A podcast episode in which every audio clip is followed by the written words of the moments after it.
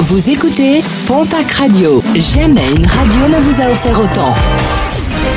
L'information locale à 9h, c'est sur Pontac Radio. Bonjour Jean-Marc Courage Sénac. Bonjour à toutes et à tous. Six ans de prison, dont un an avec sursis et mise à l'épreuve avec obligation de soins et interdiction de séjourner dans les Landes. Verdict du tribunal correctionnel de Mont-de-Marsan qui jugeait hier un homme de 35 ans. Polytoxicomane, ce dernier s'était introduit avec un fusil dans un magasin de Parentis afin de se faire remettre à la caisse. C'était le 19 septembre dernier. Avec neuf mentions sur son casier judiciaire et en état de récidive légale, il aurait pu comparaître devant la cour d'assises. Une affaire finalement requalifiée de vol avec violence.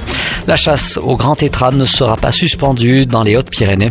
Le tribunal administratif de Pau a rejeté la requête des associations environnementales qui demandaient de suspendre l'arrêté préfectoral autorisant le prélèvement d'individus dans le département.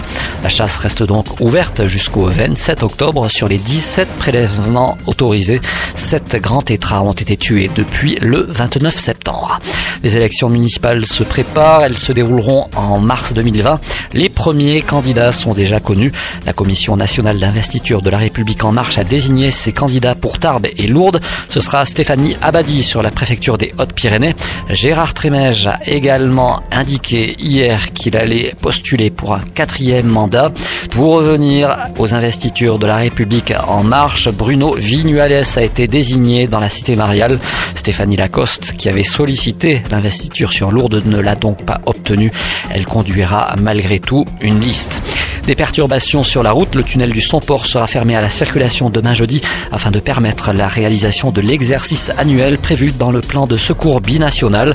Entre 9h30 et 16h, la circulation entre l'Espagne et la France se fera par le col du Somport pour tous les véhicules, y compris les poids lourds et les transports de matières dangereuses. Des camions qui pourront toutefois être arrêtés et stationnés le temps de fluidifier le trafic.